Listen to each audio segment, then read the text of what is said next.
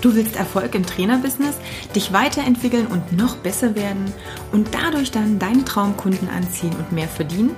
Dann bist du hier genau richtig. Ich bin Katja Kraumann und ich zeige dir, worauf du dich fokussieren solltest und mit welchen Strategien du dein PT-Business aufs nächste Level bringst. Viel Spaß! Lieber Max, cool, dass du da bist. Ähm, es gibt ja vielleicht, vielleicht Hallo, noch, so, noch so zwei, drei Leute, die dich nicht kennen sollten. Ich hoffe das nicht, aber falls doch irgendwie Ach. unter den Zuschauern jemand dabei ist, der nicht weiß, wer Maximilian Gottler ist, der, äh, ja, dem kannst du mal ganz kurz ähm, ja, erklären, was du eigentlich so machst. Gott, ja, zum ersten glaube ich, ich bin immer wieder überrascht, also auch, dass äh, viele von den, von den, ich würde sagen, überschneidenden Szenen, so wie zum Beispiel Functional Training oder mhm die CrossFit-Szene oder wieder die, die Yogis, je nachdem, dass, dass ich da oft dann, äh, also ich frage mich selber oft, wenn ich auf Leute treffe, warum ich die nicht schon viel länger, hm. äh, seit, seit viel längerer Zeit irgendwie kennengelernt habe. Und deswegen glaube ich, das ist genauso bei mir. Also wer mich nicht kennt, genau, mein Name ist Max Gotzler und ich bin mehr oder weniger Unternehmer. Das ist mein mein Berufsbild. Aber da habe ich mich so positioniert im Biohacking-Bereich. Und eigentlich mhm. bin ich auch ein, ein professioneller Biohacker und habe eine, unter anderem eine Firma gegründet äh, namens BioTracker beziehungsweise Flowgrade, bekannt durch den Markennamen, äh, die eigentlich eine Art Architekturbüro für einen gesunden Lebensstil ist. So würde ich es erklären. Cool. Mhm. Wir beschäftigen uns mit allen möglichen Elementen des Lebens. Eigentlich haben wir es so auf sechs Bereiche konzentriert, unter anderem Bewegung, Ernährung, Erholung, Mindset oder Balance, Fokus und Umfeld. Und ich glaube, was das, der Bio, den Biohacking-Bereich so ein bisschen ausmacht, ist tatsächlich auch, dass das Umfeld eine, eine große Rolle spielt. Also der, der Einfluss von elektromagnetischen Schwingungen, von Temperatur, von Rhythmik, Saisonalität mhm. und anderen Elementen auf Körper und Geist. Und dass wir eben auch mit der Umstellung unseres Umfelds, also wenn wir wirklich ansetzen, an unserem Schlafzimmer zu arbeiten oder in der Küche was umzustellen oder unseren Wohnsitz zu verlagern, dass wir dadurch schon sehr, sehr viel Arbeit unserem Körper abnehmen können, um viel automatisch richtig zu machen. Und darum, ja, da, darum geht es auch in meinem Buch, da geht es in meinem Podcast. Also es werden diverse Bereiche abgedeckt. Es kann jemand sein, neulich hatte ich äh, jemanden, der, also den Lars Lienhardt, der ist sozusagen eine Koryphäe auf dem Gebiet der Neuroathletik. Da geht es sehr, sehr viel um visuelles Training, um Augentraining. Äh, und äh, er behandelt vor allem Spitzensportler. Aber ich finde, das ist auch super relevant für den Alltagsmenschen. Klar. Denn wenn man sich ein bisschen besser auskennt oder die Zusammenhänge auch zwischen Auge und Biorhythmus oder Auge und seine Athletik besser versteht, dann kann man eben besser auch Einfluss darauf nehmen. Und ja, also ich bin ein professioneller Biohacker. Meine Firma heißt Flowgrade. Ich mittlerweile Buchautor, Podcaster, äh, Eventveranstalter. Also ich treibe mich mhm. äh, überall rum in dem Bereich, aber alles im Bereich des, der gesunden Lebensführung. So, das, das ist mein Thema. Genau, sehr gut. Wann hast du damit angefangen oder wie bist du dazu gekommen?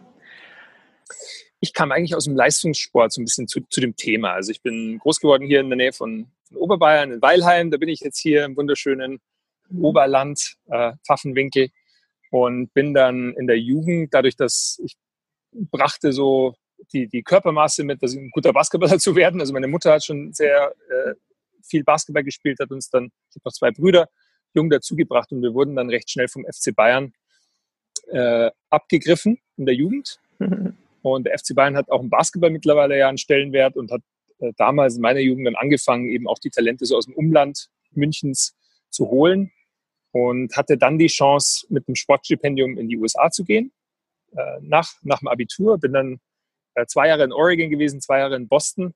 Und eigentlich in Boston habe ich so diesen, diesen Bereich äh, kennengelernt. Also der, eigentlich der, der Vorläufer der Biohacking-Bewegung. Damals war das so die Quantified Self-Bewegung. Also mhm. die, die Anfänge des Trackings mittlerweile, die meisten werden Fitbit kennen oder Jawbone oder Polar Watches und diese ganzen Geräte, die eben die erlauben, verschiedene Körperparameter zu messen. Und wir hatten damals einen Trainer, den Greg, der hat äh, schon sehr, sehr viel vermessen im Kraftraum, hat mhm. mit uns gearbeitet und wir in, in, unseren Umkleideräumen haben wir immer Excel-Spreadsheets äh, wiedergefunden mit Werten wie ähm, Körperfettanteil, Antrittsgeschwindigkeit, Maximalkraft, die Statistiken des Spiels. Und letztendlich war es dann so, dass wir immer mal wieder, sagen wir mal, die Leistung ist abgefallen und haben gesagt, hey Max, sag mal, was ist denn los? Hast du, schläfst du schlecht in letzter Zeit? Hast du ein Problem mit deiner mhm. Freundin? Ist irgendwie ja. was anderes? Kann, können wir dir helfen? Weil wir se sehen gerade so ein bisschen, ein paar Werte gehen runter. Und dadurch, dass das sichtbar war, konnte man besser Einfluss darauf nehmen. Nach mhm. dem alten Satz von Peter Drucker, was man misst, kann man verbessern, kann man sinnvoll verbessern. Ja. Und für mich war das so augenöffnend, dass ich gesagt habe, wow, wenn ich wirklich meine Leistungen optimieren will, dann macht es tatsächlich Sinn, meinen Körper besser zu verstehen, auch hinsichtlich der, der Körperwerte. Und gleichzeitig, da kamen dann verschiedene Sachen zusammen. Da gab es damals eine Firma Inside Tracker, hieß die in Boston. Die haben mit den Boston Red Sox äh, schon Blutanalysen gefahren äh, und eigentlich sehr lifestyleig die aufbereitet, also generell der Kunden, die, die Blutwerte der Kunden auf einem schönen Online-Dashboard, wo man eben erstmal verstehen konnte, was bedeutet der Blutwert eigentlich für mich und wie hängt der im Zusammenhang mit meinem Wohlbefinden, mit meiner Leistungsfähigkeit. Mhm. Und ja, und mit dieser Erfahrung am eigenen Leib erfahren sozusagen, also das Niveau, das ich dort gespielt habe, war auch sehr hoch. Also es war sozusagen eines, eine Stufe unter der NBA. Und ich hatte auch einen Kollegen von damals, ein, ein Kumpel von mir, der John Holland, der war letztes Jahr auch bei den Cleveland Cavaliers in der NBA. Und der ist der Einzige in unserem Team, der es dann tatsächlich geschafft hat, aber einfach nur das war, das war schon sehr professionalisiert. Also es ging wirklich um sehr viel in, in, auf dem Level. Und mit diesen Erfahrungen bin ich dann eben zurückgegangen nach Deutschland und habe festgestellt, okay, da gibt es ja noch sehr, sehr wenig, was sich da tut. Ich wollte gerade sagen, da warst du doch eher ein bisschen geschockt, weil totales Neuland war. Ich meine, da sehen wir ja zum Teil, du sprichst vom Leistungssport, ja zum Teil auch hier, das war noch ich sag mal, nett Luft nach oben haben in dem Bereich? Ja, absolut. Also das ist natürlich, das ist auch eine Investitionsfrage. Also unser, unser Etat allein für ein College-Amateurteam war mehrere Millionen Dollar damals. Mhm. Also da haben die wirklich, wir hatten einen Trainerstab von vier Assistenztrainern, Physios, Ärzten, einen Headcoach natürlich, äh, verschiedenen Managers. Das waren einfach Helfer, mehr oder weniger, die uns äh, Getränke zur Verfügung gestellt haben, Sachen sich um mhm. Ernährung gekümmert haben, Ernährungspläne erstellt. Und äh, das, das fehlt, glaube ich, teilweise hier im, im, im Profisport zum einen. Äh, zum anderen äh, war die Experimentierfreudigkeit, ist, glaube ich, hierzulande auch nicht so groß gewesen. Mhm. Also als ich die Idee das erste Mal gepitcht habe, ich habe dann eben äh, eine Webseite erstellt mit einem Designer und habe einfach mal ganz simpel äh, mit Vitamin D angefangen, habe gesagt, schau, so könnte ich mir das vorstellen. Jemand testet sich von zu Hause, sticht sich den Finger, macht einen Tropfen Blut auf den Filter und äh, das Labor interessanterweise war sehr daran interessiert, die Idee mitzumachen. Und ich hatte das dann in Hamburg vorgestellt bei so einem Healthcare Innovation Weekend und mehr oder weniger die gesamte Jury hat gesagt, ja, ganz nette Idee, aber nicht durchsetzbar.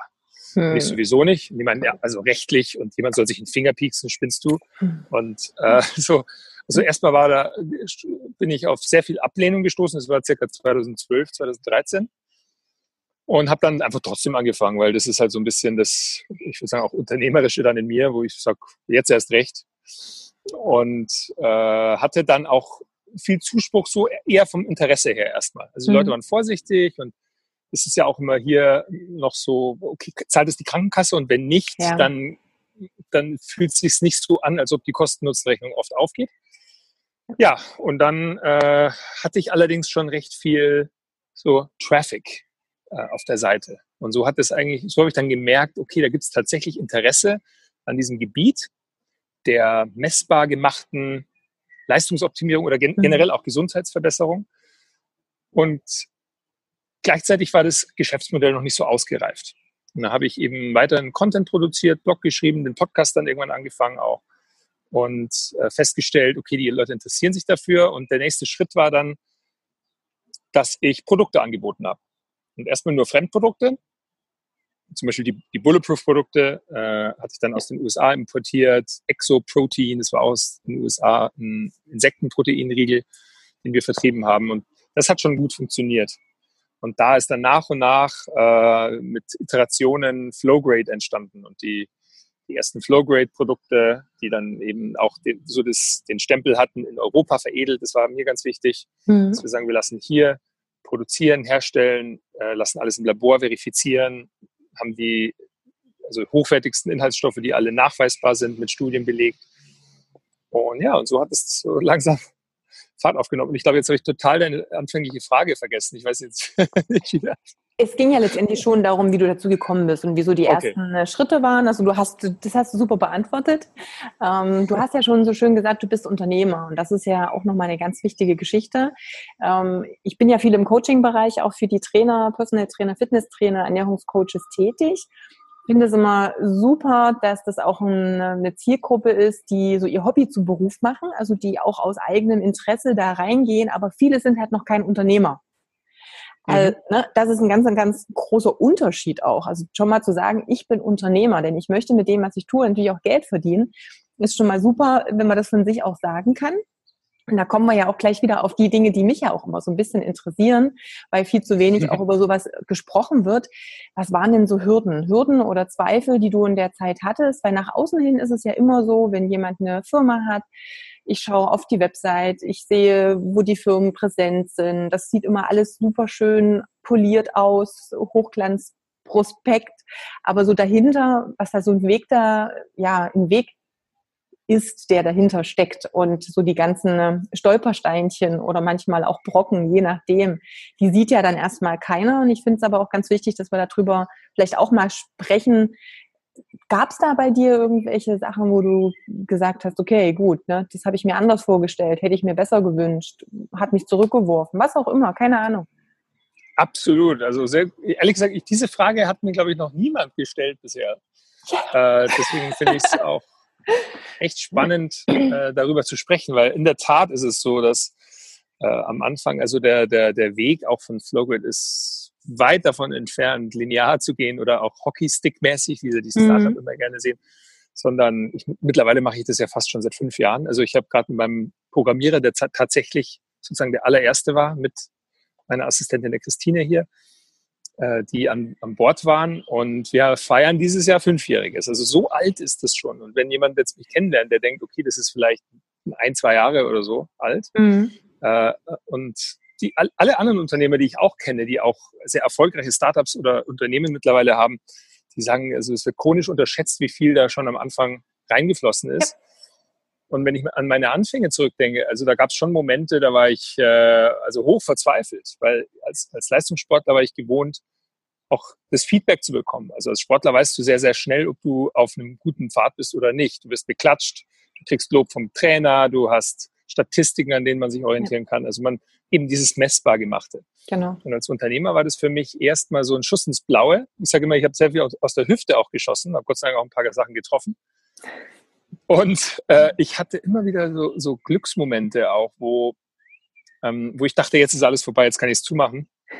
Dann kam eine, irgendwie äh, wie durch, wie gewollt durchs Schicksal irgendwie eine neue Person in mein Leben. Und äh, einmal zum Beispiel, also als ich zum Labor gefahren bin und diese PowerPoint präsentiert habe und dann äh, der Laborarzt mir wirklich Mut zugesprochen hat und gemeint hat, hey, das ist eine super Idee, bleib da dran, auch wenn die Leute sagen, es geht nicht. Er glaubt auch dran. Äh, und hier dann die ersten wirklich Testkits bei mir zu Hause in der Wohnung. Ich hatte damals noch einen, einen Mitstreiter, der mittlerweile nicht mehr dabei ist, aber der damals sehr, sehr wichtig war, auch zum, der erste Mitarbeiter, der hat meine Webseite da designt. Und dann haben wir die Testkits nicht verkauft und so. Und dann erst habe ich auch gedacht, okay, nee, jetzt, jetzt machen wir es zu. Und auf einmal hatte ich von einer großen Pharmafirma äh, über einen Kontakt Interesse. Die haben gesagt, hey, wir finden die eh ganz cool, wir kaufen dir mal 50 Testkits ab. Das war damals eine Menge für uns. Mhm. Ja. Wir haben die per Hand gebastelt. Und da haben wir wirklich bis drei Uhr nachts dann in meiner Wohnung diese Testkits zusammengeklebt. Das war wirklich, wir haben die, also die, die Boxen ge gekauft, haben die dann beklebt mit Stickern, äh, hatten dann für jeden Bluttest einen Code, der individuell erstellt wurde für die, für die Kunden, damit die sich online dann einloggen konnten und so. Und dann haben wir die persönlich, habe ich die dann da abgeliefert am nächsten Tag und so. Und das hat dann wieder ein bisschen Geld in die Kasse gespült. Also dazu muss ich sagen, ich hatte äh, Unterstützung von meinen Eltern. Mein Vater ist eben auch Unternehmer und als der gemerkt hat, ich bin so auf dem Trichter, da hat er sich dann äh, bereit erklärt, mich so ein bisschen finanziell da auch zu unterstützen. Und das, das hat mir sehr geholfen. Das hat mir bis heute erlaubt, auch äh, eigentlich total unabhängig zu bleiben. Und wir sind eigentlich mittlerweile zu 100 Prozent von unseren Kunden finanziert. Und das finde ich halt, das ist ein Riesenvorteil. Das haben natürlich viele nicht. Hatte ich auch viel Glück. Äh, und das hat mir schon erlaubt, auch äh, so ein paar Dürreperioden dann mal eben zu überstehen, äh, ohne jetzt einen Investor zu suchen, was ja dann viele machen und so mit so einer Idee. Und ich habe dann auch zeitweise auch, hätte ich mich bestimmt irgendwie an jemanden anschließen können oder eine, eine Kooperation machen können. Und genau, das waren dann so die Anfänge. Und auch Flowgrade zum Beispiel. Das war dann so, dass als ich Flowgrade starten wollte, hat ein großer Partner von uns in den USA, der, dessen Produkte ich vertrieben habe, äh, mir eigentlich gedroht, er dreht mir den Hahn zu. Also entweder wir verkaufen exklusiv seine Produkte mhm. oder ich, ähm, er beliefert mich nicht mehr. Und damals war das mehr oder weniger das, die Lebensenergie des Geschäfts. Und da weiß ich noch, da hatten wir den Skype-Call, das war US-Zeit, das war um zwei Uhr nachts, da war ich hier gesessen da habe ich mir überlegt, äh, so wie geht's jetzt weiter? Und ich wollte unbedingt meine eigene äh, Marke aufbauen, auch hierzulande, und hatte die Vision. Und dann habe ich die Entscheidung getroffen, okay, wir gehen den Weg, wir machen die Eigenmarke. Und dann hat der, dann ist halt uns über Nacht eigentlich der Umsatz um mehr als 50 Prozent eingebrochen erstmal. Mhm. Und äh, dann äh, hilft es in solchen Momenten natürlich Leute zu haben, die dir gut zusprechen. Also das fand ich immer sehr, sehr wichtig äh, dass man Leute um sich rumhält, die auch positiv denken, die äh, einen da sagen, ja, es geht weiter, jetzt mach dir keine Sorgen und äh, nächste Sache kommt schon. Ich glaube, da, das ist individuelle Präferenz, aber für mich war das immer schon dieses Feedback sehr wichtig. Ja. Und ich habe Glück, dass ich meine Eltern, dass mir die wirklich äh, absolut immer, also mich zu, zu allen Zeiten immer da total unterstützt haben. Und dann hatte ich auch wirklich ein paar ganz tolle Mitarbeiter, die bis eben heute dabei sind, äh, und das würde ich auch sagen, jeder Unternehmer, also Team, glaube ich, ist so eine Sache, das hört man zwar immer wieder, es wird so ein bisschen fast schon äh, bisschen reißerisch rumgeworfen, aber das Team ist wirklich wichtig. Und wenn man gute Teamkameraden hat, Mitstreiter, äh, die wir jetzt wirklich im Team haben, dann äh, unter anderem den Markt, den kennst du ja auch. Ja. Also das, das nimmt so viel ab, äh, wenn, wenn man die Vision teilt und dann da zusammen sich austauschen kann. Und also da würde ich wirklich ansetzen, solche, solche Leute zu suchen und zu finden. Äh, und da vielleicht sogar mehr Zeit zu investieren. Ich glaube, das machen viele Unternehmer falsch, dass sie wahrscheinlich zu wenig in auch die Suche nach, nach Teammitgliedern, nach Mitstreitern suchen. Und es muss gar nicht heißen, dass man jetzt jemanden anstellt. Es kann jemand sein, der dazu kommt und einfach nur das Thema geil findet. Das ist halt in unserem Bereich auch äh, von Vorteil. Das ist halt ein sehr äh, ein Thema ist, das viele, sagen wir mal, anspricht. Mhm. Aber auch bei dem Flowfest. Ich meine, wir hatten so viele Bewerbungen für Volunteers jetzt im zweiten Jahr, dass wir tatsächlich Bewerbungsschreiben haben einfordern müssen. Also wirklich, so, um, um nochmal herauszufinden, wer wirklich motiviert ist, ja. haben wir nochmal äh, ein paar Fragen gestellt und äh, ja, aber nochmal, also zurück zu deiner Frage, also dieses, der, der Weg war definitiv mit Stolpersteinen gesät. Und also noch eine andere Anekdote zum Beispiel. Ich habe mir damals eingebildet, ich könnte mir äh, ein, ein, Te ein Technikerteam in den Philippinen äh, aufbauen. Das war circa vor zweieinhalb Jahren. Und dann bin ich damals mhm. rübergeflogen mit meinem Designer äh, und in die Philippinen für circa drei Wochen. Und dann haben wir da äh, nach Programmierern oder Designern gesucht, die halt äh, günstiger sein würden, aber eben auch von der Qualität hoch und so. Und der Schuss ist erstmal total nach hinten losgegangen. Äh, und mein Designer ist dann auch, der ist immer noch auf den Philippinen, kurz gesagt. Der ist dann eigentlich, der hat seinen eigenen Weg gesucht und so. Und dann war ich ähm, nach einem Gespräch mit ihm eigentlich total auf mich alleine gestellt, von heute auf morgen und in den Philippinen. Und das Business daheim hat ein bisschen gelitten natürlich, wenn ich nicht da bin, dann, dann sowieso. Und äh, dann habe ich auch gedacht, okay, das, vielleicht war das so eine Schnapsidee. Was, was mache ich hier eigentlich? Ich bin hier zwar an einem schönen Sandstrand, aber eigentlich habe ich überhaupt keinen Plan, was ich mit meinem Leben anfangen will. Und dann lerne ich zufällig äh, eine kennen, äh, die wiederum einen Basketballer kannte, dessen Namen ich irgendwie kannte. Und also so kommt eins zum anderen und die Schwester von dem Mädchen war wiederum eine Designerin, die sich ganz gut auskannte, die super Englisch sprach und die fand die Idee ganz cool und die hat mir dann mehr oder weniger für umsonst so ihre Designqualitäten da angeboten und mir eine Webseite gebaut, eine neue, die sie cooler fand und so. Und auf einmal habe ich wieder diese Motivation, so, eine, so einen Impuls bekommen. Und die hat da tatsächlich auch zwei Jahre für mich noch so ein bisschen aus den Philippinen äh, gearbeitet. Die hatte eine große Designagentur drüben. Äh, und ja, und so kamen lauter wieder irgendwelche Gelegenheiten. Ja. Manche würden sagen Zufall, andere sagen, es ist irgendwie Fügung. Manchmal glaube ich, es sind so ja. Dynamiken, die unterschiedlich bewusst sind. Aber irgendwie findet sich dann doch immer irgendwie ein neues Türchen. genau. Also erstmal ja, ist es halt, ähm, ja. Die Vision ist natürlich auch eine ganz wichtige genau. Geschichte. Du hast jetzt mehrmals auch die Vision angesprochen.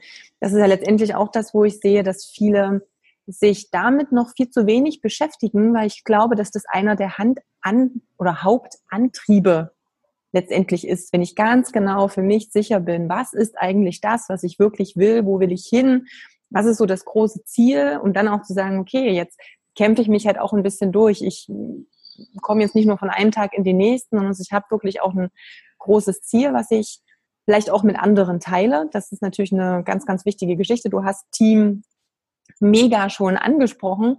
Auch das ist natürlich ähm, immer wieder ein Thema, auch bei mir im Coaching, dass viele, wenn sie komplett alleine sind, und das ging mir ja auch so, solange du nur komplett alleine und auf dich angewiesen bist, mit deiner Arbeitskraft, mit deinen Ideen, mit deiner eigenen Motivation, ohne dass dich jemand auffängt, dann wird es natürlich echt schwierig. Und dann kommst du bis zu einem gewissen Punkt, aber darüber hinaus zu kommen, ist echt nicht so einfach. Und ja, die meisten scheitern natürlich dann auch. Also von daher. Absolut, ja. Darf, darf ich noch ganz kurz ja, was zu der Vision sagen, weil ich glaube, das ist tatsächlich so ein bisschen fast zu kurz gekommen. Aber äh, also das, ich habe jetzt auch neulich äh, für mich sehr stark mit der Neurobiologie der Motivation beschäftigt und hatte da auch jetzt äh, ein paar Vorträge dazu gehalten.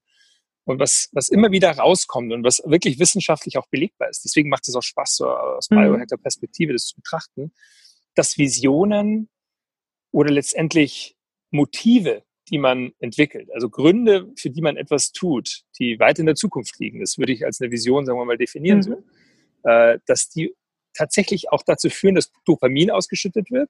Das ist sozusagen das Motivationsmolekül, äh, das dazu führt, dass wir Sachen machen. Also Dopamin ist letztendlich, hängt im Zusammenhang mit Motivation, aber auch Fokus, mit auch Bewegung tatsächlich.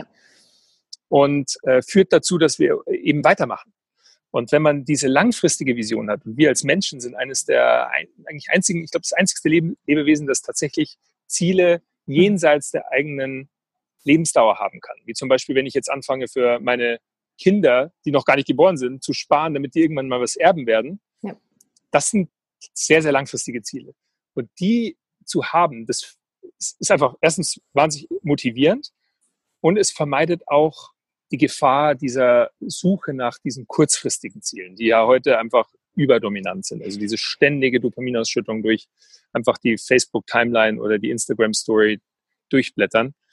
Und das führt dazu, dass wir eigentlich so eine gewisse Leere irgendwann empfinden. Also ich kenne das so gut wie wahrscheinlich jeder. Und mir passiert es auch immer noch, dass man irgendwie auf YouTube festhängt oder irgendein Netflix oder sich mit irgendwas Zeit verbringt, das letztendlich kurzzeitig befriedigt, aber dich immer mit so einer gewissen Leere nachher lässt. Ja. Richtig. Und da hilft es unglaublich, diese größere Vision zu haben und die Visualisierung äh, derer, dass man, also bei mir war es eben wirklich so, äh, also zum einen war es persönliche Gründe. Ich wollte unabhängig sein, ich wollte die Freiheit genießen, wirklich mit, mit Themen zu beschäftigen, die mich interessieren und mir keine Sorgen machen müssen, dass das sozusagen Geld in die Kasse spielt, also meinen Lebensstil finanziert. Mhm. Also das erstmal sehr eigentlich egoistisch. Und dann mit der Zeit, wenn man merkt, okay, warte mal, wenn, was ich tue, das kreiert tatsächlich Wert für andere. Ja. Also ich äh, schaffe diesen Content und Leute bedanken sich bei mir dafür, wenn ich, wenn ich einen Blogartikel über irgendwas schreibe. Und das erste Mal, als ich sowas bekommen habe, war ich erstmal fasziniert, dass überhaupt jemand sich die Mühe macht, äh, erstens das durchzulesen und zweitens mir dann zu schreiben. Äh, und da kann man enorm viel Motivation rausziehen. Das bestärkt die Vision und das, und, und das formt auch die Vision. Und das, ich finde, das würde auch mein Ratschlag sein als Unternehmer, dass man, die Vision muss nicht ein Stein gemeißelt sein, sondern sie kann sich entwickeln, sie ist dynamisch. Genau. Und erstens jeder, der dazukommt, der formt sie mit, aber auch die Kunden. Die sagen dir eigentlich, wenn man zuhört, ziemlich genau. Und das war ein Tipp auch noch als Unternehmer. Die beste Sache, die ich jemals gemacht habe, wahrscheinlich war eine E-Mail zu schreiben an alle meine Kunden mit dem, mit dem Titel, was kann ich für dich tun?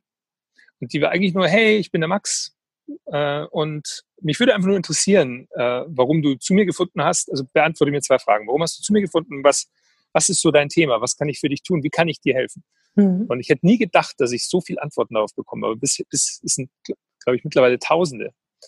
Äh, und ich lese die alle. Also ich, ich beantworte nicht mehr alle, es geht nicht mehr, aber ich lese so gut wie alle. Und ich glaube auch unterbewusst formt es, weil du merkst, wo du ansetzen kannst. Es ist unglaublich befriedigend, wenn man merkt, okay, ich habe ein Skillset oder ich habe irgendeine Fähigkeit und sei es kommunizieren, Content schreiben, äh, Podcasts aufnehmen. Das ist jetzt in meinem Fall so. Für andere ist es vielleicht ein Produkt entwickeln, äh, also halt wirklich auf im Labor oder äh, ein, ein Personal Training anbieten, ähm, wo man wirklich merkt, okay, boah, die ziehen da, die ziehen da Wert daraus. Mhm. Und letztendlich als Unternehmer ist es unsere Aufgabe, Systeme zu finden, die diesen Wert monetarisieren, also in, in Euros genau. darstellen. Richtig. Weil der Applaus für einen Künstler ist ja auch wert. Also ein Künstler, der auf der Straße spielt, der Applaus kriegt, der, der schafft Wert.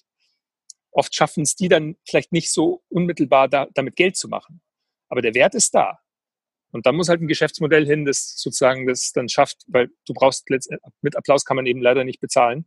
Äh, aber ähm, das war dann für mich auch ein großes Learning, wie, man, wie man das dann monetarisiert. Und da bin ich immer noch dabei, äh, die, die Stellschrauben zu, zu machen, aber das ist dann eine andere Sache. Genau. Ähm, Vision, ganz wichtig, hast du genannt. Du hast das Team genannt. Ähm, es ist auch für mich nochmal so ein, klar, du hast auch deine Eltern, die dich unterstützt haben, schon erwähnt.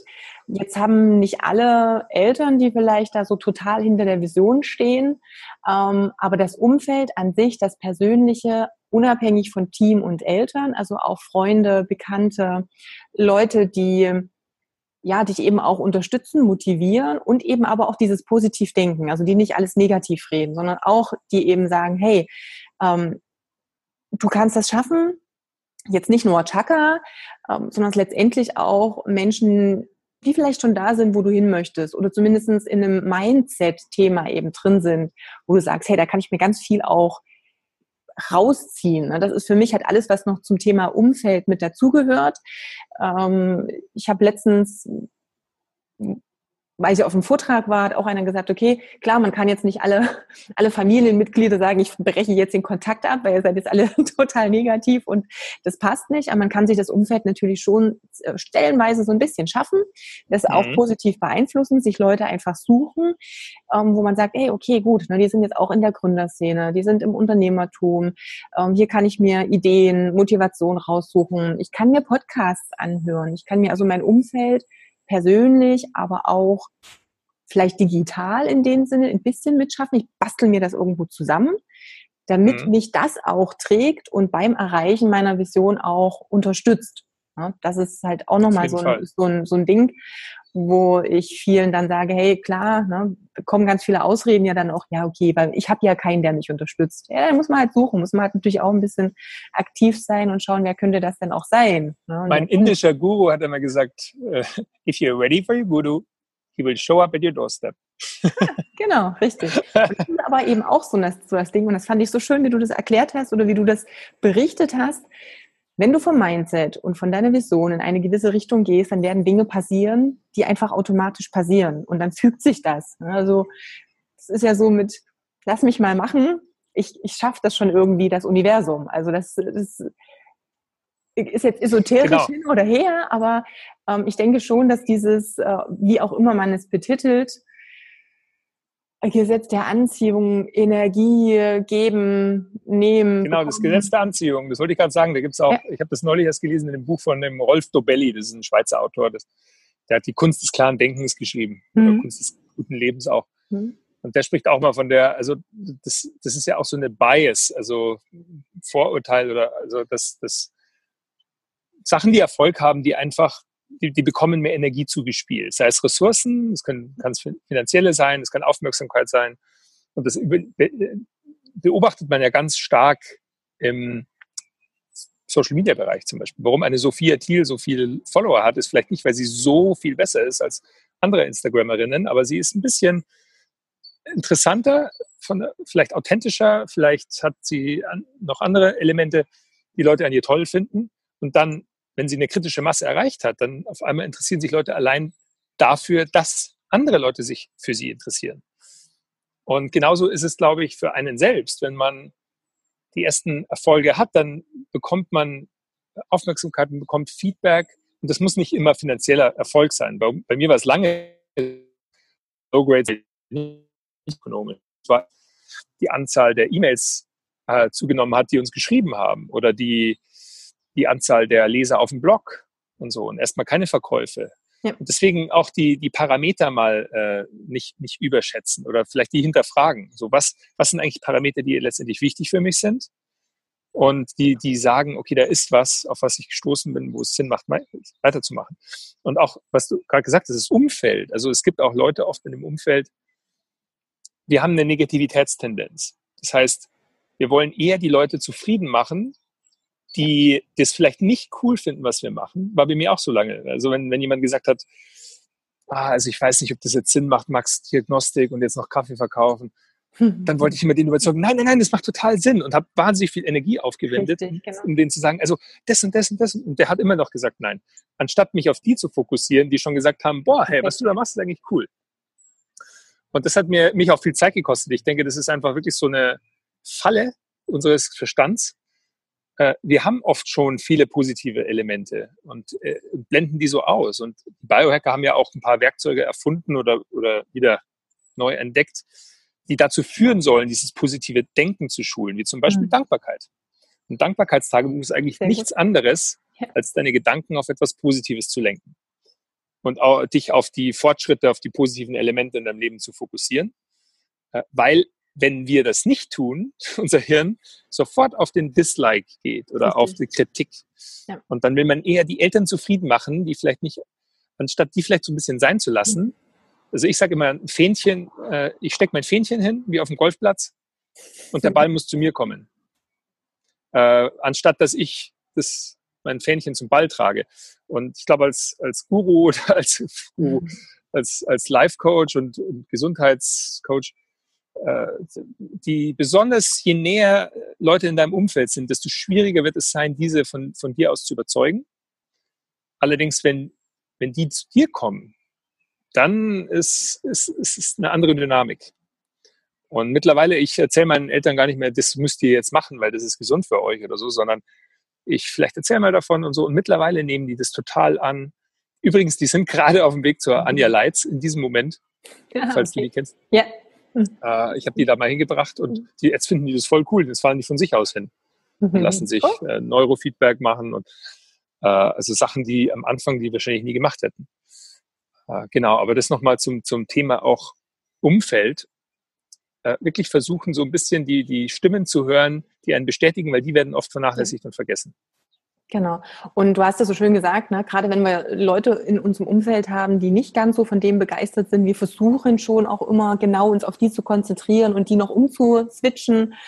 Letztendlich ist es nun einfach mal so, dass wir als Menschen alle paar gemeinsame Grundbedürfnisse haben. Wir wollen alle geliebt werden, wir wollen alle auch gut dastehen nach außen. Das ist so. Es würde keiner offiziell draußen jetzt so vielleicht vor jedem so sagen, aber es ist ja so. Es ist einfach so, dass wenn wir in einen Raum kommen, ähm, und alle würden uns total komisch angucken, würden wir erstmal sagen, okay, was ist falsch mit mir? Und nicht, was ist falsch mit denen? Also es ist schon so, dass wir ja auch darauf gepolt sind, erstmal zu gucken, ja, ich möchte schon auch allen gefallen irgendwo bis zu einem gewissen Grad. Und dann hast du so schön gesagt, wir fokussieren uns dann eben genau auf die, die ziehen uns extrem viel Energie, Energie, die wir gar nicht mehr haben, um uns auf die positiven Sachen zu konzentrieren und eben auch auf die Kunden, Klienten, Menschen in unserem Umfeld, die uns eher positiv gesonnen sind. Also auch das ist nochmal eine, eine ganz wichtige Geschichte. Und ähm, das sind ja alles Sachen, Mindset, äh, Umfeld, das ist, wird jetzt alles gerade so gehypt, aber das sind ja keine neuen Erfindungen und das ist, hat schon immer so funktioniert. Früher hat äh, die Oma selber auch gesagt, naja, es ist halt ein Unterschied, ob das Glas halb voll oder halb leer ist. Es ist einfach für mich, wie sehe ich das? Also das, diese, diese Sprüche gab es schon immer Und schon immer haben wir gewusst, es gibt einfach zwei verschiedene Ansichten für ein und dieselbe Situation. Und je nachdem, ob ich mich eben darauf von, äh, fokussiere, dass dieses Glas nur halt mal halt schon halb leer ist und auf dieses Negative fokussiert bin, dann werde ich eben auch Dinge anziehen und mich mit solchen Gedanken beschäftigen, die eben ins Negative gehen. Und andersrum kann ich mich eben auch dann in die Richtung, du hast es so schön erwähnt, da wollte ich auch nochmal drauf eingehen, mit dem Dankbarkeitstagebuch. Ähm, ist ja eine gute Kopplung. Du hast zum einen von Vision, von Bilder im Kopf gesprochen, von ähm, Dingen, die ich, wenn ich die gut mir visualisiere, mich in eine positive Dopaminstimmung bringe. Das äh, funktioniert ja auch ganz gut mit einem Manifestieren, mit einem Journalen. Also, dass ich den mhm. Tag anders starte und abends eben über ein Ta äh, Danke-Tagebuch letztendlich auch nochmal wieder dieses, ich gehe mit einer guten Energie in die Nacht, ich äh, hinterlasse quasi meinen Geist jetzt auch nachts, während er noch den Tag aufarbeitet, erstmal mit einer positiven Stimmung und denke nicht schon wieder drüber nach, oh, was muss ich denn morgen alles machen und was ist denn heute alles schiefgelaufen. Das sind auch Dinge und Routinen im Tag, die dir natürlich dann helfen und die auch im Business als Unternehmer und im ja, erfolgreich sein Bereich eine ganz wichtige Rolle spielen. Gerade wenn man so ein bisschen als Alleinkämpfer auch unterwegs ist oder als ähm, ja, wie gesagt, ne, Gründer, Startup ja, also, etc. Ich finde, ich find, du hast da gerade ganz wichtige Punkte auch angesprochen, auch mit der Vergangenheit. Äh, also wie es früher war bei unseren Großeltern. Oder ich muss auch immer so manchmal denken, im Online-Bereich, so mhm. wie auf einem Markt. Also ein Marktmensch äh, oder ein Marktschreier auch, die präsentieren ihre Produkte und die Leute kommen halt hin, die das irgendwie sich ansehen wollen und, und schauen sich das an und so. Äh, und heutzutage ist es halt leider dazu so ein bisschen verkommen im Online-Bereich, dadurch, dass es halt auch viel Anonymen passiert und dass es wahnsinnig einfach ist, äh, einfach hinter seinem Rechner versteckt in seinem Zimmer äh, irgendwen anzuschreiben. Mhm. Ja. Und ich hatte das auch so. Ich hatte wirklich unverschämte Nachrichten teilweise von Leuten, wo ich gesagt habe, also das ist wie früher wahrscheinlich so ein Marktschreier, der mit einer Tomate oder einem faulen Ei beworfen worden wäre. Und früher hat man den halt irgendwo wegeskortiert oder gesagt, du bist hier nicht mehr erwünscht. Und das habe ich mir jetzt auch angeeignet, tatsächlich eben nochmal der, der Fokus aufs Positive, dass ich sage, ich, ich versuche mir wirklich bewusst zu machen, okay, was ist positiv, welche Leute schreiben Nachrichten, wo ich wirklich helfen kann, die versuche da meine Energie hinzuleiten mhm. und diejenigen, die, die mir die Energie ziehen oder ziehen wollen oder irgendwas kritisieren, nicht cool finden und sagen wir mal nicht fundiert, sondern einfach nur oft dann unflätig oder so, dann sage ich, äh, nach meinen Möglichkeiten, die entferne ich dann auch einfach ganz schnell. Also das, ja. das kann man sich auch aneignen. Als Unternehmer auch, wenn man so eine Online-Community aufbaut, man braucht sich da nicht alles gefallen lassen. Und auch Kommentare, die irgendwie nicht in die Richtung gehen, die, wie ich es mir vorstelle. Ich bin der, der Curator meiner Community. Und die Leute, die reinkommen, die, die, die sollen sich sozusagen die Schuhe abputzen. So erstmal. Und wenn sie es nicht tun, dann werden sie entfernt.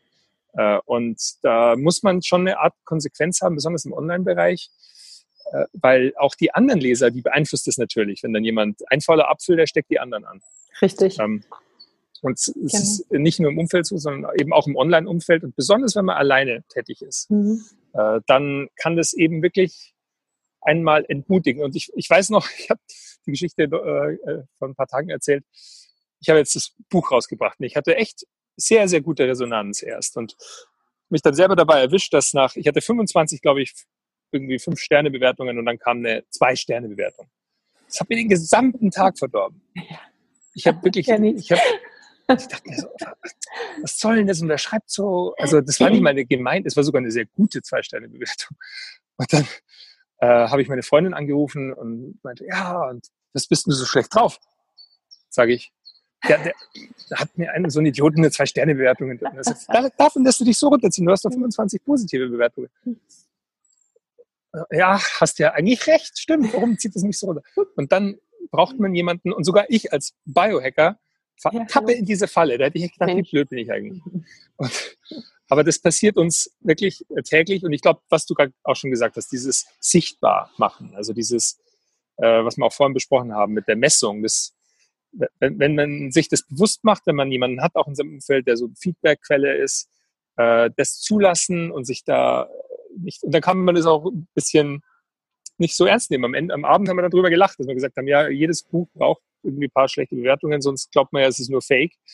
Richtig. Und Ähm, ja, das ist so. Auch nicht jedem kann es gefallen. Es ist auch so, ich will eigentlich, wenn ich drüber nachdenke, gar nicht, dass es jedem gefällt, weil ich will ja eine ganz gezielte Art von Leuten ansprechen, die wirklich yeah, die genau. lebensbejahend sind, die äh, offen sind für neue Dinge, die alles vielleicht auch aber nicht so ernst nehmen, weil ich bin ja auch gar nicht so dogmatisch, wenn man mein Buch liest, äh, sondern eben auch dieses, dieses Experimentieren ist sehr wichtig, dieses seinen Flow finden, im, im Moment sein. Und es gibt andere, die sagen, nee, das finde ich eigentlich gar nicht so cool. Und dann sollen sie äh, dann auch gerne das nicht cool finden. Das ist mir dann auch recht. Aber dann bin ich fein damit. Es ist halt überall dasselbe Thema. Ne? Also ich, ich versuche meinen, äh, meinen Klienten das ja auch immer zu vermitteln. Ich kenne das selber. Man hat zum Teil Kunden auch im Personal Trainingsbereich oder im Ernährungsbereich. Ähm, ja, die ich sag mal, funktionieren einfach nicht so, wie sie sollen, aber einfach auch deshalb, weil sie das nicht wollen, weil das eben denen ihre Einstellung ist. Ne? Die kommen zu einer Beratung, die kommen zu einem Training und haben dann das Gefühl, der Trainer wird schon machen ich gebe jetzt auch die Verantwortung ab und dann kann ich aber auch rumnörgeln, wenn irgendwas nicht so 100 Prozent funktioniert, wie ich mir das vorstelle. Ich hatte letzte Woche da ein schönes Interview mit der Profilerin Susanne. Ich habe keine Ahnung, ob die dir was sagt. Ähm, die kategorisiert ja so gerne aus so Menschentypen so ein bisschen so in die Sache, also so ein, so die Performer, ne, die halt auch ein bisschen Gas geben. Und dann gibt's aber auch die Pfeifen, die immer nur so tun, als ob und gerne eben Verantwortung abgeben. Und solche Pfeifen haben wir letztendlich im Umfeld, ob das als Kunden und Klienten sind, ob das in unserem persönlichen Umfeld ist. Und ja, da lohnt es sich einfach nicht, Energie drauf äh, zu senden, sozusagen. Also das ist schon mal eine ganz wichtige Geschichte. Und ähm, mhm. ich habe, glaube ich, in dem Interview auch gesagt, am Ende ist es ja auch so, also Nummer eins, du hast es schön gesagt, du willst ja auch bestimmte Leute erreichen. Das heißt, du hast eine ganz spezielle Zielgruppe. Und die ist ja auch für jeden Unternehmer wichtig. Also ich sage jetzt mal blöd, wenn du nicht gerade Klopapier ähm, verkaufst, dann ist nicht jeder deine Zielgruppe, sondern dann hast du einfach eine ganz spezielle Zielgruppe, auf den du helfen kannst, wo du sagst, das ist genau mein Spezialgebiet, das ist meine Positionierung. Und dann ist es logisch, dass denen, die nicht in deiner Zielgruppe sind, vielleicht das irgendwie auch nicht passt. Aber letztendlich ist es nichts anderes, als wenn ich irgendwie in die Disco gehe, da gefallen mir auch nicht alle Menschen, die da rumlaufen. Also ich würde auch nicht mit allen eine Beziehung eingehen wollen. Gibt es auch Leute, wo ich sage, jo, Beuteschema, äh, nee, geht gar nicht. Ähm, aber na, wir wollen gerne, dass es andersrum so ist und dass wir alle glücklich sind. Dass alle uns geil finden, ja, genau. aber das ist im wahren Leben nicht so und das ist ja. natürlich im Job auch nicht so. Ja, man stellt sich immer toller vor, als es dann ja, natürlich. ist. Ja, genau. genau ne? aber das ist diese Mindset-Shift dann auch wieder zu sagen, hey, ich fokussiere mich eben auf die, denen ich helfen kann, die ja positives Feedback geben, die ihre Erfolge damit haben. Das ist eine ganz wichtige Geschichte. Und dann ziehe zieh ich auch mehr von den Leuten an. Das ist ja auch das. Ne? Also das ist genau wieder so. Ne? So Energy flows where Energy goes. Also wenn ich, Entschuldigung. Das genau, den ganze, Satz habe ich vorhin gesucht. Genau, danke nochmal. Genau, also wenn ich halt wirklich immer mich nur auf die konzentriere, die negativ sind und irgendwas zu meckern haben, dann werde ich auch mehr von den Leuten anziehen.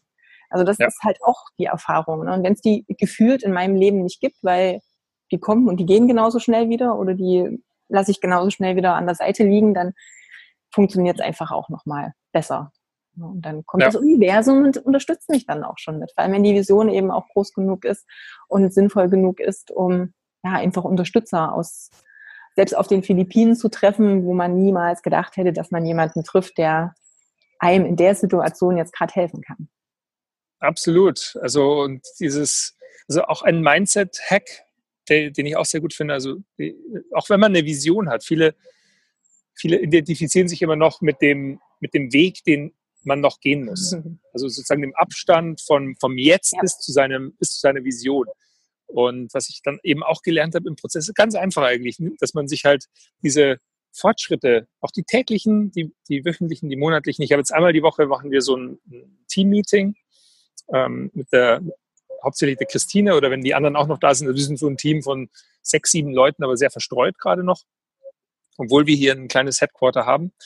Aber sagen wir mal, dann haben wir äh, jede Woche ein kleines Meeting, wo wir wirklich sagen, okay, was ist letzte Woche, was war cool, was haben wir geschafft, was cool, ah, cool, neuer Sponsor fürs Flowfest, ah, okay, neuer, der Speaker hat zugesagt, ah, okay, die, äh, der Wetterbericht ist gut für nächste Woche. Also irgendwie so ein paar positive Sachen. Und sich eher dann mit dem, mit dem Fortschritt auch identifizieren, den eben mal herholen, visualisieren Und dann zu sagen, okay, cool, wir sind zwar noch weit weg von unserer Vision oder Ideal und vielleicht erreichen wir sie auch nie, aber wir sind jetzt schon so weit gekommen seit unserem Baseline, mhm. äh, Ausgangspunkt. Und äh, das war für mich auch wirklich etwas, das, das mache ich manchmal sogar, wenn ich, wenn ich am Schreibtisch sitze und merke, oh, heute ist so ein Tag, vielleicht oder irgendwann ein komisches Telefonat gehabt oder irgendwie sowas, dann ganz kurz mal Pause machen, alles wegtun, kurz mal fokussieren, okay, was ist eigentlich, manchmal, ich habe sogar einen 25-Jahres-Plan mittlerweile, wo ich sage, in 25 Jahren möchte ich mein eigenes Häuschen in der Natur gebaut haben, ich möchte Familie haben mit Kindern, ich möchte, also lauter so Ziele, wer weiß, ob die jetzt eintreten oder nicht so, aber das ist sowas, wo ich dann denke, okay, das, das relativiert erstmal dieses eine Telefonat von heute. Und dann breche ich das runter, dann mache ich von 25 Jahren auf drei Jahre, ein Jahr Quartal. Und dann sage ich, ah, okay, wenn ich jetzt diese Quartalsziele erreiche, dann bringt mich näher an mein Jahresziel, das wiederum mhm. an mein 3 und 5 und 25 Jahresziel gebunden ist. Und für mich jemanden, der auch sehr, sehr, ich würde sagen, wenig intuitiv strukturiert ist. Also ich bin eigentlich jemand eher, der, ja, wie Flow, deswegen heißt meine Firma Flow, der so ein Flow-Typ ist und der sich wahnsinnig schnell verlieren kann in, in, in was Neuem oder im Gespräch mit dir jetzt, wo ich jetzt gar nicht mehr drüber nachdenke, ob ich heute habe ich nicht mehr, aber äh, einen Termin habe oder nicht. Äh, ich brauche diese Struktur, diese, diese paar Anhaltspunkte, diese Tools, nenne ich sie auch. ich glaube, deswegen habe ich mich da auch in dem Bereich so dann gefühlt, weil alles, was ich den Leuten erzähle, das brauche ich selbst. Ich bin eigentlich mein bester Kunde. Äh, ich brauche diese Systeme, dieses ja. so ein bisschen mich äh, an einem Geländer fortbewegen, damit, damit ich funktioniere. Aber das ist ja letztendlich auch die beste Basis dafür, dass du auch aus Erfahrung sprichst. Und ähm, das bringt dich deinen Kunden näher. Und das ist letztendlich auch immer noch das, heutzutage ist es dieses authentisch. Also ich mache einfach auch das. Ich, ich führe das durch, was ich meinen Kunden auch sage. Ich lebe genauso. Ich, das ist auch so meins. Und damit äh, stellst du dich ja auch nochmal auf eine Stufe mit deinen Kunden in dem Sinne, dass man Auge in Auge auch miteinander sprechen kann. Das ist nicht irgendwas, na, der weiß ja gar nicht, wovon er redet, der verkauft jetzt nur XY. Das sind ja nochmal ganz, ganz andere Dinge. Und gerade so in diesem Bereich, ähm, ja, es ist nochmal eine ganz wichtige wichtige Geschichte, gerade auch im Online, also auch im Online-Vertrieb, Online-Handel, alles, was jetzt so in dem Bereich ähm, da ist. Also wenn ich es schaffe, dass mein Kunde sich auch mit mir identifiziert und das Gefühl hat, er kennt mich auch irgendwo oder er, er sieht sich da wieder, dann ist es nochmal eine ganz andere Nummer als naja, Online-Marktschreierei, wo du gar nicht weißt, okay, gibt's da jetzt für mich auch eine, eine Beziehung, eine Verbindung? Weiß der eigentlich überhaupt von meinen Problemen? So wirklich und, und wie ich die anpacken kann. Also von daher ist es ja super, wenn man aus eigener Erfahrung, also seine, sein Leben damit reinbringen kann in das, was man lebt und liebt und als Vision hat. Also genau, ja. ja. Und in, in die Biohacker sagen immer, alles ist Feedback, sogar der Tod. Äh, was ich jetzt ja. nicht empfehle für Selbstexperimente. Aber Einmal. Ähm, genau, einmaliges Feedback. Hat nicht funktioniert. Äh, aber im, äh, Online-Bereich auch. Also was ich zwischen jetzt mit, wenn wir beim Unternehmerischen sind, also E-Mails schreiben, das macht mir wahnsinnig Spaß, mache ich auch gern. Und am Anfang war ich sehr ängstlich immer mit den E-Mails und so. Und mittlerweile habe ich viel, sehr, viel mehr Selbstvertrauen. Mhm. Äh, wenn ich eine E-Mail rausschicke und sich Leute auch abmelden oder auch mal vermehrt, dann, dann finde ich das fast gut, weil ich dann sage, gut, das ist nicht meine Zielgruppe, weil die E-Mail, die, ja. die passen. Und dann auch, wenn man was macht, das wirklich, man kann das so ein bisschen künstlich erzeugen, diese Art Selbstvertrauen erstmal. Am Anfang ist es schwierig, weil man braucht natürlich erstmal das Feedback, um mhm. also diese kleinen Erfolge. Deswegen auch wieder der Fokus auf die kleinen Erfolge. Äh, aber bei, bei E-Mails mittlerweile, manchmal schicke ich zwei pro Woche, selten drei, aber, aber hin und wieder auch. Und ich weiß aber, ich habe ich hab so ein System, meine Prinzipien, was, was die E-Mail machen soll. Ich habe mal so eine siebenstufige Guideline für, für, für Flowgrade letztendlich, dass wir also dass es emotional sein muss, es muss authentisch mhm. sein, es muss äh, Wert liefern, es muss im, ähm, den Flow-Zustand in den Mittelpunkt führen. Also wirklich vielleicht eine, äh, irgendwas an, an der E-Mail muss dem, der, dem Leser ein Tool geben oder ein, ein Gefühl vermitteln, wie es, wie es ist, diesen Flow-Zustand zu erleben oder zu erzeugen. Äh, und das habe ich mal erstellt. Und wenn ich mich daran halte, dann weiß ich, die E-Mail ist gut, die passt auf meine Zielgruppe, die fände ich selber cool zu lesen. Äh, und dann geht die raus mit, mit Selbstvertrauen. Und ich habe wirklich das Gefühl, dass vielleicht ist es auch manchmal nur ein Komma oder sowas, aber dass wenn ich diese Einstellung habe und auf Senden drücke mit so richtig so, okay, jetzt ist sie raus und jetzt lest sie, dann, dass, dass, ich, dass ich dann bessere Resonanz habe, als wenn ich dann so versuche, früher habe ich das auch mal gemacht, so eine oh ja. kleine Produktwerbung oder irgendwie versucht, noch irgendwas in einem Halbsatz einzubinden, hat nie funktioniert. Kann, kannst du streichen. Also, wenn man an sein Produkt glaubt, dann verkauft man das auch mit wie geschnitten Brot. Unser Olivenöl zum Beispiel, das ist sowas, das haben wir selber hergestellt, da weiß ich ganz genau, was drin ist. Wir haben das getestet mehrmals. Äh, da habe ich die erste E-Mail geschrieben, wirklich mit Flamme und Leidenschaft. Und dann, da, da, wusste ich, das verkauft sich und zack, das hat sich, das war fast ausverkauft in, innerhalb okay. von von zwei Tagen. Also das war, da, da, da habe ich das erste Mal gemerkt, also wenn man wirklich überzeugt ist von dem, was man tut und das so verkauft, sich da reinfühlt und dann braucht man natürlich so ein paar Techniken, wie zum Beispiel, das, für sowas muss man erstmal auch schreiben lernen können oder auch eine Aufnahme, wer ein YouTuber ist oder äh, wer ein Personal Trainer ist, diese Techniken, diese Motivationstools und sowas.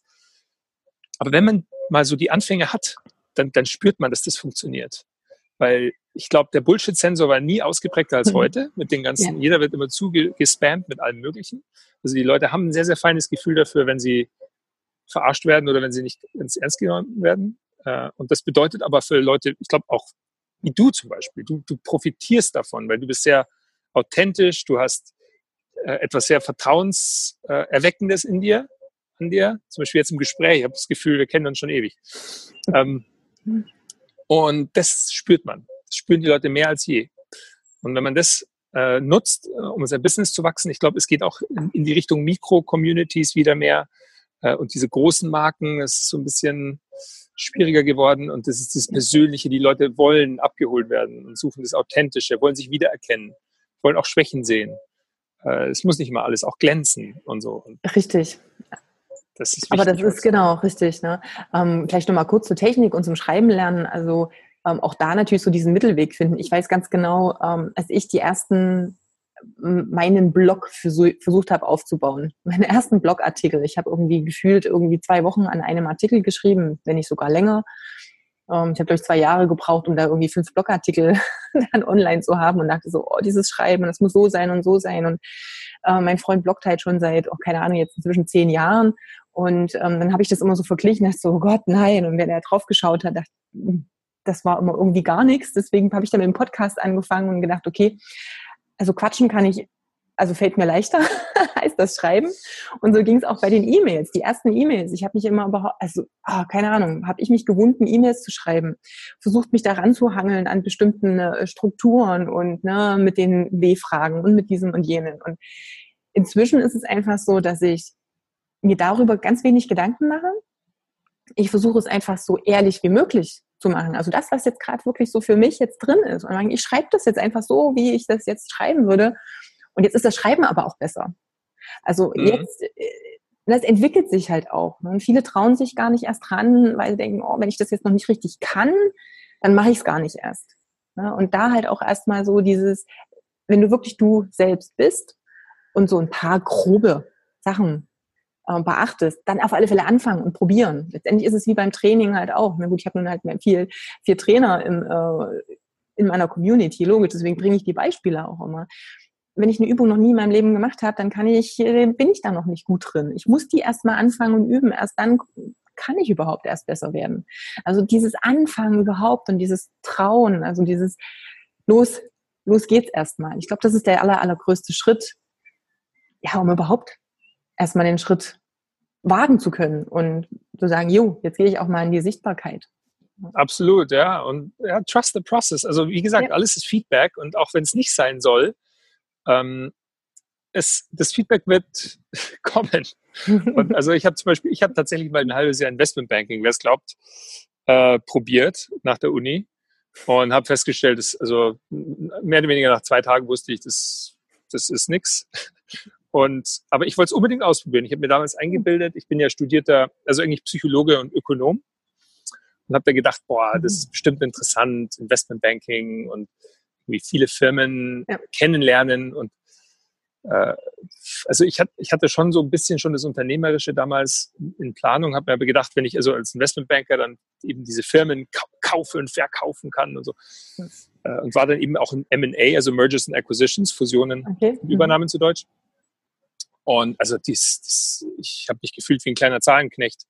Und das war mich sowas von nicht äh, erfüllt und so. Und, aber ich habe das Feedback bekommen und ich bin froh im Nachhinein, dass ich es gemacht habe, weil ich sehr, also ich würde auch jedem raten, der erstmal nicht weiß, wo er jetzt hingehen soll oder ob er einen Blog anfangen soll, erstmal nach Ausschlusskriterien arbeiten. So was macht einem nicht Spaß. Wenn jetzt einer sagt, ich schreibe ungern und einen Blog anfangen will, mm -mm. Mm, äh, oder Podcasting, wenn man sich schwer tut, ähm, also das Mikrofon überhaupt einzuschalten oder sowas. Aber das, wenn man das mal überwindet oder wenn man sagt, okay, da ist was, das will ich testen für mich, das, das ist das Tolle an, an der heutigen Zeit mit dem Online-Content, der ja immer formbar ist. Also ich habe auch Artikel, die ich früher mal geschrieben habe, nochmal verändert und also man kann es stets erneuern, besser machen. Und das Gedächtnis war auch nie schlechter als, mhm. als heute, was einem auch zugute kommt. Das heißt, wenn jemand die Sorge hat, okay, boah, ich setze jetzt da was online und das ist dann unter Umständen ein Zeugnis meiner, Ar meiner Leistung für immer und deswegen fange ich gar nicht an, weil mhm. es könnte ja schlecht sein. Dem sei gesagt, die Leute vergessen es heute schneller als jemals, wenn man irgendwas postet. Ich habe auch schon Mist gepostet, äh, was mir dann im Nachhinein irgendwie aufgefallen ist oder falsche Links gesetzt oder irgendwas. Und, aber dieses stetige Practice, dieses, diese, dieses Üben, das macht besser. Und auch dieses eben Feedback haben. Zum Beispiel diese Links falsch setzen. Das ist mir oft passiert früher, dass ich irgendwie ein Bild falsch verlinkt habe oder sowas. Und jetzt passiert mir das so gut wie gar nicht mehr. Aber das ist eben auch, hätte ich es am Anfang schon richtig gemacht, hätte ich es wahrscheinlich, ja. äh, also hätte ich mir nie die Systeme angeeignet, um es richtig zu machen jetzt. Und jetzt habe ich richtig einen Fahrplan, so, was ich, was alles nochmal gecheckt werden muss. Ähm, und das entwickelt sich. Und diese Entwicklung, äh, die, die dauert, also ich glaube, das ist tendenziell so. Wir sind als Gesellschaft perfektionistisch und jeder, der was macht, will es unbedingt gleich alles richtig machen. Aber genau so muss es eben nicht sein. Es muss dem auch Zeit geben, um zu wachsen, um sich zu entwickeln.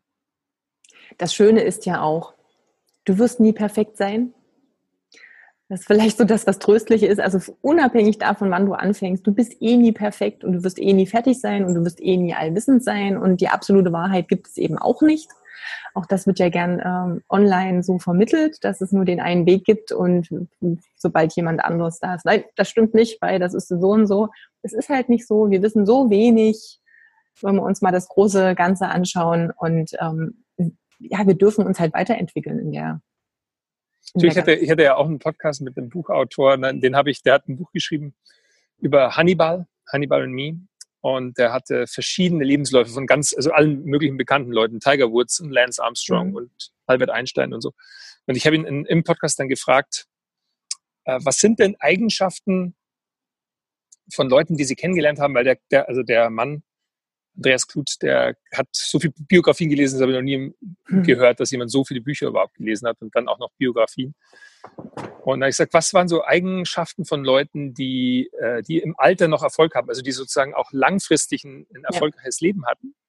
Wie zum Beispiel darunter würde ich auch einen Einstein äh, sehen oder einen Picasso.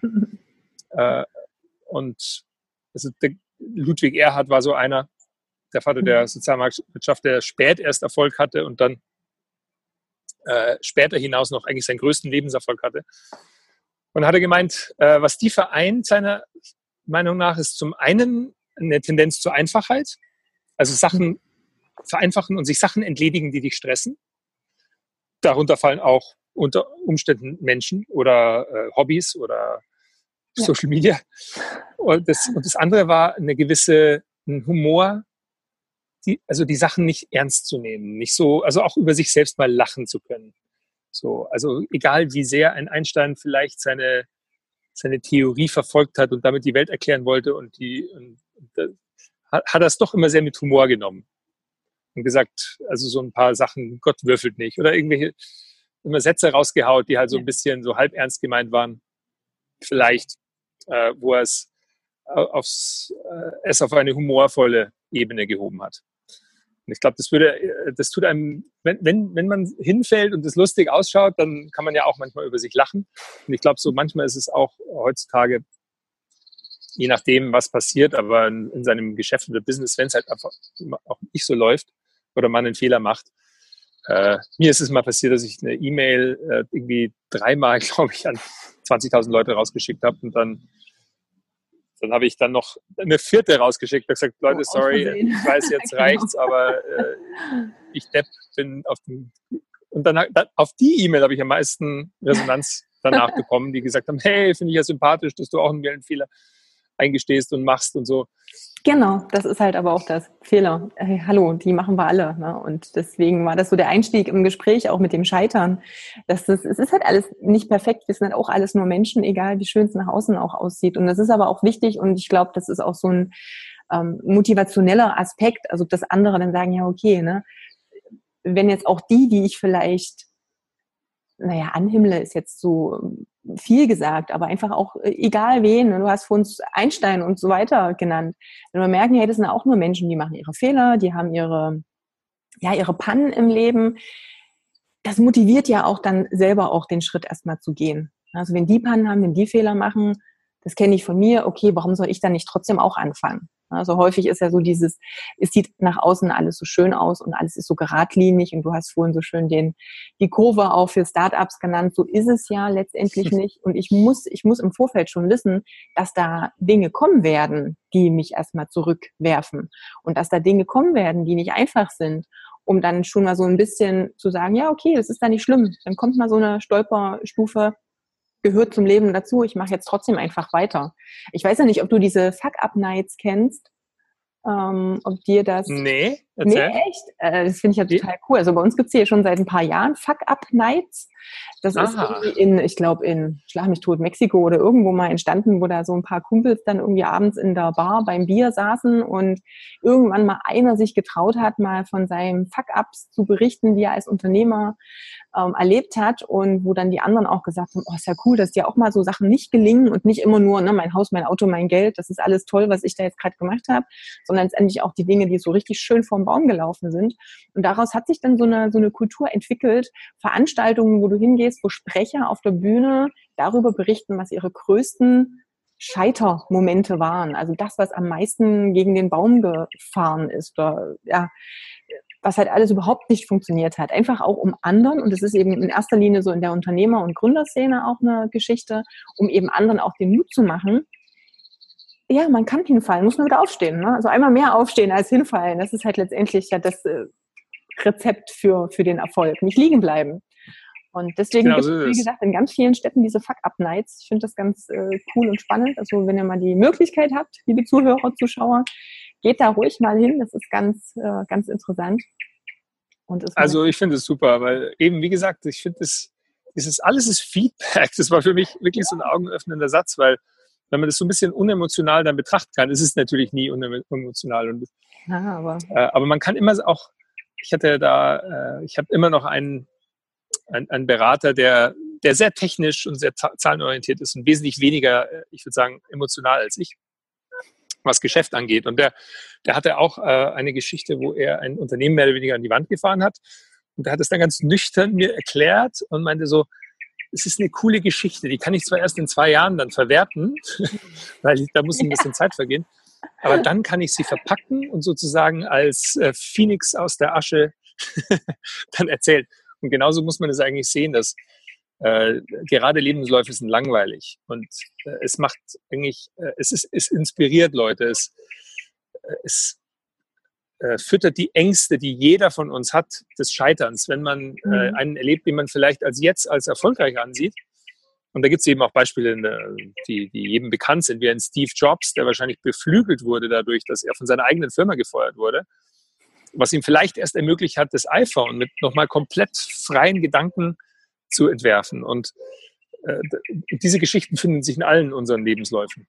Ja. Und deswegen jeder, also man sollte eigentlich skeptisch sein gegenüber Leuten, die halt die, die mhm. zu gerade Lebensläufe haben. Genau, so glatt und gerade läuft, richtig.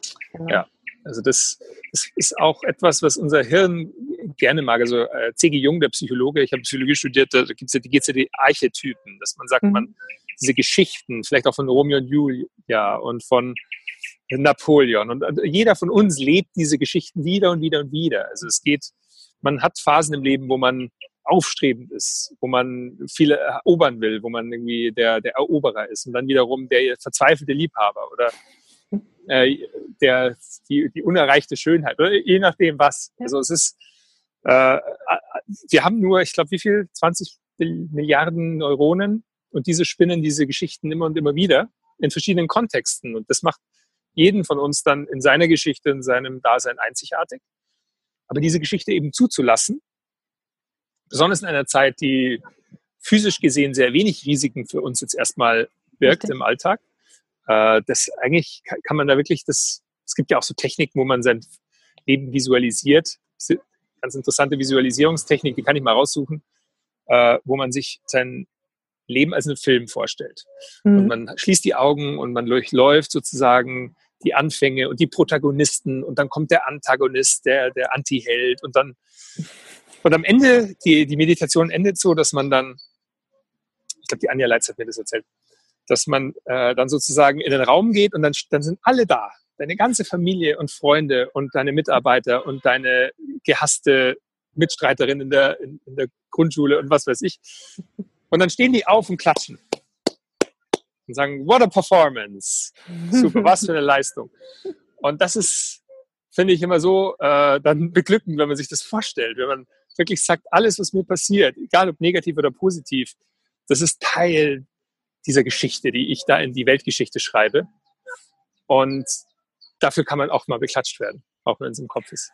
Und die schreibe ich ja auch aktiv, in dem, wie ich letztendlich das steuere und wie ich agiere mit den Schauspielern, die um mich herum sind. Das ist ja immer so Reizreaktion. Also ich, ich bestimme das ja schon so ein bisschen mit, wo die Reise dann letztendlich auch hingeht, in dem, was ich tue, in welcher, welche Entscheidungen ich treffe, an welchem Punkt. Und es ist ja dann auch ganz spannend, da mal zu gucken, inwieweit habe ich denn das auch in meiner Hand und kann das dann auch selber so ein bisschen in eine gewisse Richtung lenken. Also letztendlich alles das zusammengefasst, was wir jetzt ja schon gesagt haben, mit Vision, mit Umfeld suchen, mit ja, Energie leiten auf bestimmte Dinge hin. Das sind ja alles so Sachen. Jetzt so gucke mhm. ich gerade hier, jetzt äh, sind wir schon über eine Stunde hier online live. Die Zeit vergeht. Ich bin sehr froh, dass äh, Zufälle gibt es ja nicht, dass mein 14.15 Uhr Termin abgesagt hat. oder wird den verschieben, sonst hätte ich das gar nicht mehr geschafft. Ähm, ich wollte ja mit dir noch mal ganz kurz über das Flowfest. Du hattest es vorhin schon mal ähm, angedeutet, zweimal kurz mhm. erwähnt, dass du einfach noch mal erklärst, ähm, hey, was ist denn das Flowfest? Was äh, erwartet mich da? Wann findet das statt? Sag da mal noch mal so zwei, drei Sätze dazu. Genau, also die Idee ist eigentlich so entstanden, dass äh, ich auch gemerkt habe, als äh, Online-Unternehmer, dass besonders dieses Flow-Gefühl, das kannst du nicht vor dem Rechner erzeugen. Also auch so gut der Content sein mag und die, die Podcasts und die, die inspirieren sicherlich, aber ich glaube wirklich, dass äh, offline passiert die richtige Magie. Und das, das muss jetzt nicht beim Event sein, sondern es kann auch sein, wenn man äh, mit Freunden zusammen irgendwie Stand-Up-Paddle geht, was ich im Moment sehr, sehr gern mache. Aber äh, für mich kam irgendwann der Punkt, dass, also ich, ich wir wollten ein Event machen. Und dann kamen ein paar Leute zusammen, unter anderem der Marc, der Heiko, der Matthias, also die mittlerweile alle mitwirken, die Christine. Und wir haben dann letztes Jahr zum ersten Mal das Flowfest gemacht. Also angelehnt natürlich an Flow Great und Flowfest mhm. jetzt. Und äh, letztes Jahr war das ja so eine Art Prototyp, so eine äh, einfach mal testen, wie sowas ankommt und wie läuft. Und ja, äh, was, was so ein bisschen unterschiedlich ist im Vergleich zu anderen Events, wir machen zum einen Vorträge und Aussteller, klassisch, aber eben auch einen interaktiven Bereich, also wo Leute tatsächlich die Teilnehmer was ausprobieren können, zum Beispiel in eine Eistonne springen oder einen Workshop mitmachen, wo sie mhm. äh, lernen, im Handstand zu gehen. Also letztes Jahr hatten wir Acro-Yoga, dieses Jahr mal Handstand, dieses, äh, ein, ein Jonglierkünstler ist dabei.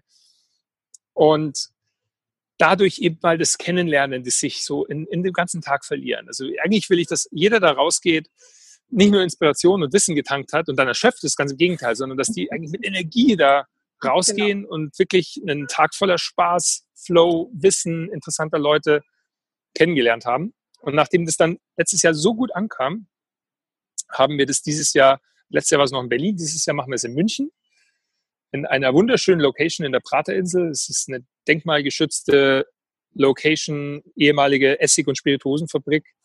Äh, und Sehr gut mit einem tollen Innenhof und eben mitten in der Isar drin, also eigentlich mitten in München, aber doch dieses, dieses besondere mhm. Gefühl dort zu sein und äh, auch die eben das Gebäude mit den geschwungenen äh, Füllhallen dort noch.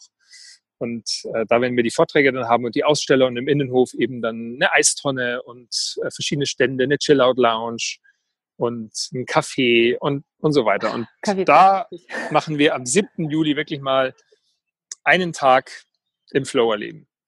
Also, also wer jetzt zu diesem Zeitpunkt noch sagt, boah, cool, in drei Wochen habe ich Zeit, ähm, könnte mir da freinehmen oder auch hab schon frei. Äh, am 7. Juli, das ist ein Samstag. Äh, mhm. Dort fangen wir an um etwa 9.30 Uhr bis 19.30 Uhr. Also es geht den ganzen Tag. Und haben ganz tolle Sprecher, also wirklich Koryphäen, die weltweit auf ihrem Gebiet führend sind. Unter anderem die, also die Anja Leitz spricht, der Dr. Alexander Wunsch, einer der Lichtbiologen dieser Welt. Genau. Äh, der Daniel Knebel ist wieder dabei. Das war ein absolutes Highlight bei uns äh, letztes Jahr. Der Kaspar van der Meulen kommt aus den Niederlanden. Das ist ein Wim Hof Atemtrainer. Die Josephine Worsek, der Moritz von der Borch. Also es genau. sind sehr, sehr, sehr viele tolle Leute da. Äh, dann äh, wir haben tolle Sponsoren. Also wer Geräte ausprobieren will, wir haben jetzt gerade äh, es wird spannend. Äh, Samina, die bringen ein ganzes Bett mit. Das ist sozusagen, die sagen, das beste, gesündeste Bett der Welt. Okay. Äh, das kommt Dazu eine Eistonne. Wir haben wieder einen Niederländer, Live Healthy. Es ist auch ein, die machen hauptsächlich, äh, hauptsächlich hochwertige Nahrungsmittel, Nahrungsergänzungsmittel, genauso wie Foodpunk. Äh, und Sarah Screen wird eine Diagnostik launch. Da wird der Messaspekt noch äh, mhm. dabei sein. Also die bringen diagnostische Tests mit. Also wer sich auf Nahrungsmittelunverträglichkeiten testen will, kann das auch dort machen. Oder Protein oder äh, Jod, je nachdem, was man will. Ja, und cool. also alle Infos, alle Details sowie alle ähm, Tickets, die es noch gibt. Also wir sind tatsächlich schon ganz gut verkauft, haben aber noch welche zu diesem Zeitpunkt. Alles auf flowfest.de, ganz einfach. Und ich denke, das finden wir dann alles. Super. Ich könnte dir auch anbieten, dass wir einfach ganz einfach Katja 50 machen für 50 Euro Rabatt. Klar. Dann machen wir das doch hey, so. Katja 50, 50. Äh, mit dem Code kriegt ihr nochmal äh, 50 Euro Rabatt auf alle Tickets. Sehr gut. Deine Zuhörer. Also von daher, ich bin eh auch unten, also oder wir, Sebastian und ich sind äh, unten. Ja, ihr kommt, ist genau. Von daher muss ja auch Moritz und alle mal wieder sehen. Das ist dann immer so ein kleines Klassentreffen und von daher freue ich mich dann auch schon. Ja, es würde mich dann ganz freuen, wenn ganz viele natürlich noch kommen, die ich dann auch mal live sehen kann. Ja, doch. Also ich glaube, ja, da auch bin ich freue mich sehr darauf, dass auch du bestimmt ein paar Leute kennenlernst, die du vielleicht noch nicht kennst äh, aus dem Bereich. Ja, äh, und äh, das, das war letztes Jahr eben eigentlich das, was, was am, am schönsten zu sehen war, dass, dass da so viele Synergien entstanden sind. Also es war dann ein Selbstläufer. Ich, am Anfang habe ich gedacht, boah, ich muss das alles sozusagen jetzt tragen. Alle schauen, irgendwie connecten und, und, und ja. Muss man gar nicht. Ja. Einfach, das ist ein Geheimnis für e, tolle Events. Es gibt, es gibt drei wichtige Sachen. Es gibt, die Location muss gut sein, das Catering muss gut sein Oh ja. und die Teilnehmer. Und ja. der, dann ist ein Selbstläufer. Richtig. Cool. Ja, dann machen wir das so. Dann würde ich sagen, ähm, ich bedanke mich erstmal bei dir so. Wir quatschen gleich nochmal, aber da kann ich das live dann schon mal abbrechen, ähm, dass alle Zuschauer jetzt auch mal kurz durchatmen können. Wir, wie gesagt, verlinken dann alles nochmal oder jetzt habt ihr ja eh Code auch nochmal bekommen auf flowfest.de. Ja. Super. Ja, dann würde ich sagen, wir verabschieden uns erstmal von den Zuschauern und Zuhörern, die jetzt gerade noch aktiv dabei sind. Ein paar schauen live zu, wie ich sehe. Waren auch schon so der ein oder andere Kommentar nochmal drunter und ein Hallo. Und ja, dann machen wir erstmal hier die Übertragung aus und ja, sagen erstmal Tschüss Ciao. zu allen. Tschüss.